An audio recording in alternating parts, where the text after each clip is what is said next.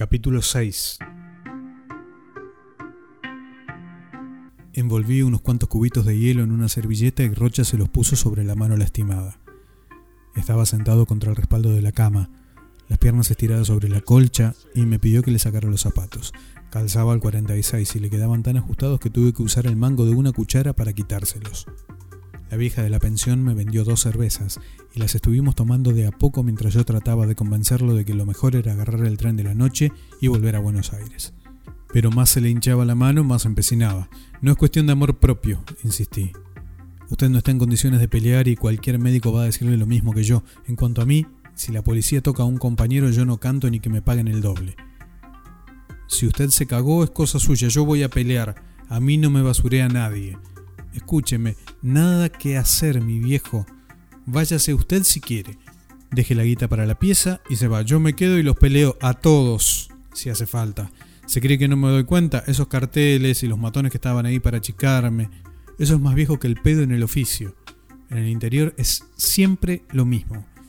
Iba a intentar explicarle cuando golpearon a la puerta. Antes de que pudiera levantarme, el doctor Ávila Gallo y un rubio bigotudo trajeado de negro entraron en la pieza.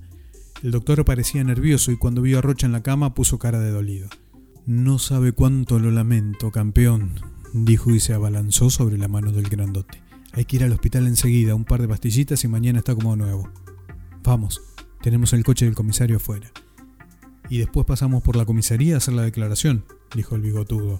Antes que ustedes se vayan, vamos a agarrar a los tipos esos. Ellos dijeron que eran policías, dije. El bigotudo me miró feo y luego sonrió. Lo de siempre, dijo. Cualquiera que tiene un arma se dice policía y así queda el prestigio de la institución. Pero ya estamos terminando con eso. Yo les aseguro que mañana mismo esa gente estará detenida. Tengo a todo el destacamento buscándolos. ¿Vio? dijo Rocha. Es una campaña para desalentarme, para que el chico de acá me agarre desmoralizado. En estas cosas yo ya estoy de vuelta. Tienes razón, se entusiasmó el doctor. Por eso tiene que poner el corazón para no perder su invicto. Bueno, invicto no voy, dijo Rocha. En Villa María me hicieron como acá y me robaron la pelea. Por eso le digo que estas me las sé todas. Escupió entre la cama y la pared. Yo miré al bigotudo que estaba firme como un poste. ¿Usted es el comisario? Pregunté y me recosté en la silla. Sí, señor. Comisario Inspector Valtierres. ¿Quién pintó los carteles en la pared? Largué. Me miró de la misma manera que lo había hecho el gordo cuando le dije que no firmaba autógrafos. Por fin me contestó muchachones, bandidos, algún que otro tonto que como siempre está contra lo que se hace por el pueblo. Pero para su tranquilidad le digo que ya no quedan más que unos pocos y lo único que pueden hacer es pintar paredes. Sonrió y bajó la voz. Triste trabajo pintar leyendas contra los ídolos populares, ¿no? Tan triste como cuidar el teatro con un montón de matones que amenazan con revólveres para conseguir un autógrafo. Se puso las manos en los bolsillos y vino hacia la silla donde yo estaba sentado. Se me paró tan cerca que la hebilla del cinturón casi me tocaba la nariz. Usted está nervioso, señor Galván, me ordenó. Muy nervioso, dijo Ávila Gallo que se pasaba un pañuelo por la frente. Y se les puede perdonar, comisario. Se han pegado un susto bárbaro. Guardó el pañuelo y se dirigió a Rocha. Usted, campeón, póngase los zapatos que vamos al hospital. No es para tanto, protestó el grandote. No hay nada roto. No importa, insistió Ávila Gallo que lo ve el doctor Furlari y yo me quedo más tranquilo. El doctor Furlari va a ser el médico de la pelea. Levantó los zapatos y se los alcanzó.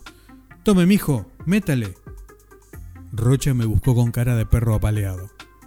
Le puse los zapatos mientras el comisario consultaba su reloj dos veces seguidas y el doctor decía con voz firme, incontestable, y después usted se viene para mi casa, para que lo cuidemos hasta la hora de la pelea. No, si yo estoy bien aquí con el amigo. Nada de amigos. El doctor era rotundo. Lo primero es el deporte y la obligación con el público. El señor Galván no tendrá problemas en quedarse una noche solo. Después de la pelea, haga lo que quiera, pero antes, perdóneme, lo tomo bajo mi responsabilidad. Tiene que llegar en forma a la balanza. Rocha miró cómo el doctor agarraba su bolso. Tenía ganas de protestar, pero estaba demasiado preocupado por la mano que ya se había puesto grande como una guitarra. Venga a verme, me dijo Rocha. Si se queda y me quiere saludar antes de la pelea, aquello que me dijo ya se lo disculpé, así que... Gracias. le dije. Mañana paso a visitarlo y cuídese. Dicen que el muchacho de aquí es peligroso. Me arregló la corbata con la mano derecha. Lo saco en el tercero. Peló un billete grande y me lo puso ostentosamente en el bolsillo del pañuelo. Pague la pieza y después me da el vuelto. Salieron. Antes de cerrar la puerta, el comisario se volvió y con cara desafiante me preguntó, ¿A usted quién lo contrató? El capitán Suárez, dije, y remarqué capitán. Cerró la puerta con demasiada fuerza. Tenía hambre, le pedí a la vieja de la pensión que me hiciera un sándwich y me tiré a hacer una siesta. A eso de las 5 de la tarde golpearon la puerta con algo más fuerte que un puño. Pegué un salto, me calcé el pantalón y abrí. Si los recuerdos de la colimba no me fallan, lo que había allí era un sargento primero y detrás de él un soldado alto y flaco. El soldado tenía el fusil por el caño, como al descuido. Andrés Galván, dijo el militar. ¿Sí? Tiene que acompañarme. Fui a ponerme la camisa y los zapatos mientras el sargento y el soldado entraban a la pieza y miraban los rincones. ¿A dónde vamos? Pregunté. Al comando, dijo el sargento. El asunto no me gustaba, pero no era cuestión de ponerse a discutir. Cinco minutos más tarde subimos al jeep. La dueña de la pensión nos siguió hasta la puerta sin decir nada, pero se aseguró que yo no me iba con la valija. Pasamos tres puestos de control, en los que nos revisaban como si los tipos que me llevaban fueran extraños. El jeep paraba a 100 metros de la barrera. El sargento, el soldado y yo nos bajábamos. Nos parábamos en el medio de la calle y el sargento empezaba a los gritos diciendo quiénes éramos y para dónde íbamos. Un suboficial y un soldado se adelantaban y venían hasta nosotros. Miraban los documentos, el jeep y mis bolsillos. En el último puesto, después de toda la ceremonia, el que nos revisó le dijo al sargento, ¿Cómo te va, Carrizo? Me dejaron en una pieza amplia donde había cuatro colimbas descansando sobre bancos de madera. Cada vez que sacaba los cigarrillos se me venían como moscas para que los convidara, pero no hablaban y se guardaban los fasos en los bolsillos. Una hora más tarde vino un soldado rubio. Me dijo que lo siguiera y me hizo pasar a una oficina donde estaban colgados los retratos de todos los milicos habidos de San Martín para acá, menos Perón. El capitán Suárez estaba vestido con ropa de fajina. Tenía los borceguíes lustrados como para ir al cine. Se había remangado la camisa y los botones le abrochaban dificultosamente en el pecho amplio. Tenía un poco más de 40 años y una cara apropiada para ese trabajo. A su lado había un tipo impecable, sonriente al que yo conocía de la televisión. El señor Morales, presentó el capitán. Le di la mano y aunque alguna vez nos habíamos tuteado, Morales me dijo, ¿cómo le va? Tanto tiempo. Y volvió a sentarse. No había silla para mí, así que me quedé parado cerca del escritorio. Suárez se repantigó. Forzó un gesto serio de militar preocupado y me largó. Lamentablemente, señor Galván, su actuación en Colonia Vela ha tenido que ser suspendida. No dije nada y lo dejé venir. Voy a serle franco, agregó.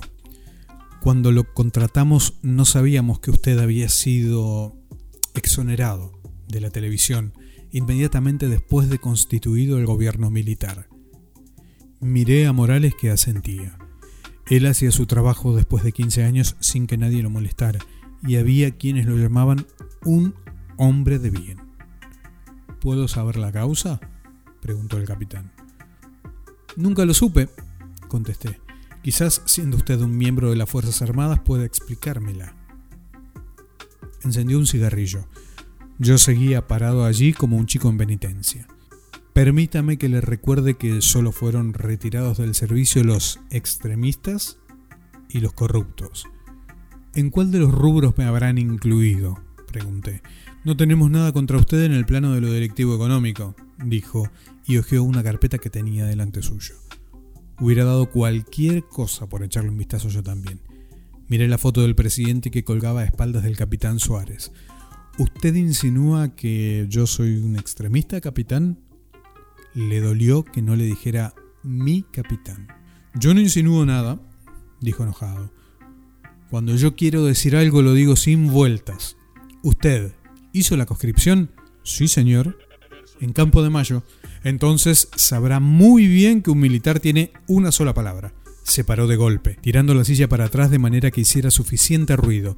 Lo debió haber ensayado porque le salía bastante bien. Señor Galván, dijo, El doctor Ávila Gallo va a pagarle sus honorarios puesto que mi palabra estaba empeñada y vale como cualquier papel firmado, pero le recomiendo que regrese a Buenos Aires esta misma noche.